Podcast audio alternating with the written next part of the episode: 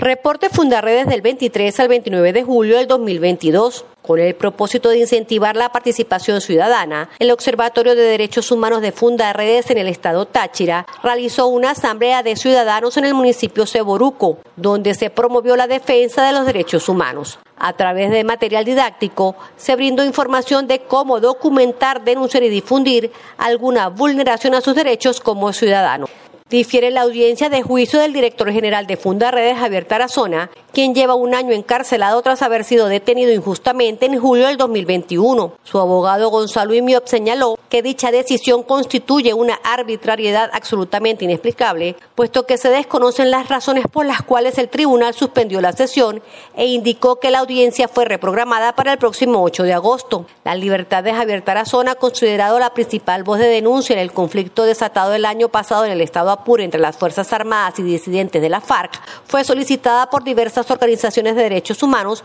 como Amnistía Internacional que lo considera un preso de conciencia. El abogado y presidente de la ONG Foro Penal, Alfredo Romero, afirmó que al director general de Fundarredes, Javier Tarazona, no se le han permitido visitas en las celdas del SEBIN, donde se encuentra injustamente detenido. Del mismo modo denunció que el 95% de los detenidos no han tenido juicio. Fundarredes presentó su informe de contexto fronterizo correspondiente al mes de junio, donde reveló la situación de vulneración al derecho a la vida, seguridad personal, propiedad y paz ciudadana que se registraron en los estados monitoreados por la organización. Estas circunstancias hacen que la convivencia para las familias venezolanas sea cada vez más precaria, puesto que los grupos armados irregulares y las bandas criminales con alto poder de fuego actúan de manera desmedida y en algunos casos en complicidad con los cuerpos de seguridad del Estado. Activistas, defensores y voluntarios de derechos humanos de Fundarredes atendieron 1.800 personas que habitan en sectores vulnerables de la frontera venezolana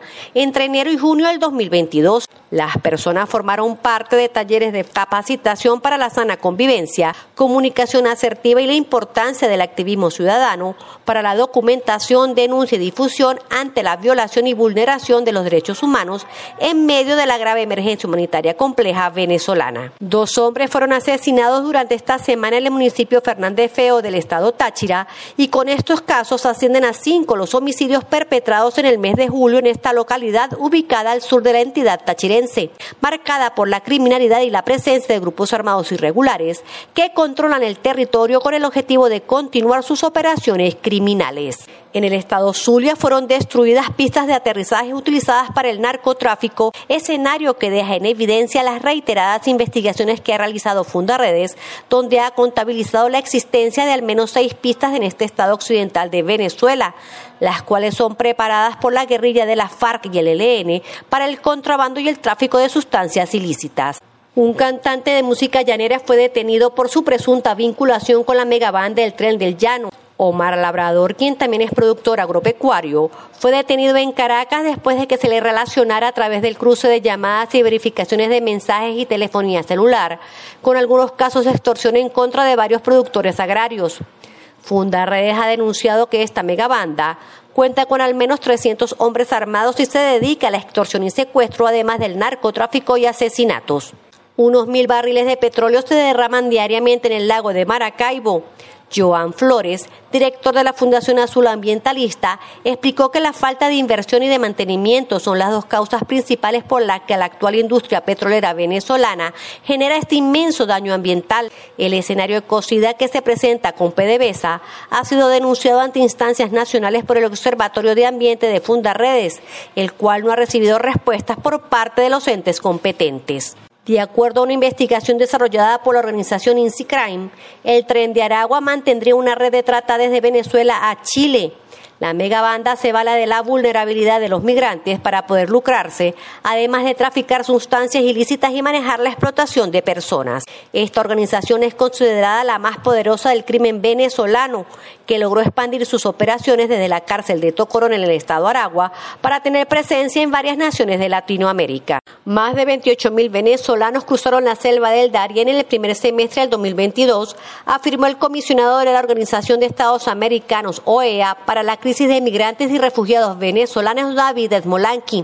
quien alertó sobre los riesgos a los que se enfrentan los ciudadanos en esta intrincada y peligrosa extensión territorial. Docentes activos y jubilados se reunieron y protestaron en distintas localidades del país para exigir el pago completo del bono vacacional. Asimismo, denunciaron que la Oficina Nacional de Presupuesto, ONAPRE, utiliza tablas salariales que no corresponden a los 60 días establecidos en la ley, afectando considerablemente bonificaciones, salarios, derechos contractuales y de antigüedad, situación que continúa vulnerando los derechos laborales que les corresponden. Al menos 200 docentes abandonaron la Universidad de los Andes, núcleo Táchira, en los últimos tres años. Esta situación ocasiona la pérdida de opciones para las nuevas generaciones de profesionales, ya que debido al ausentismo de docentes y también de alumnos, la ULA Táchira podría quedarse sin algunas carreras. Rocío San Miguel, presidenta de la organización no gubernamental Control Ciudadano, denunció que funcionarios adscritos a la Brigada Canina de la Policía Nacional Bolivariana, apostados en el terminal de pasajeros de San Cristóbal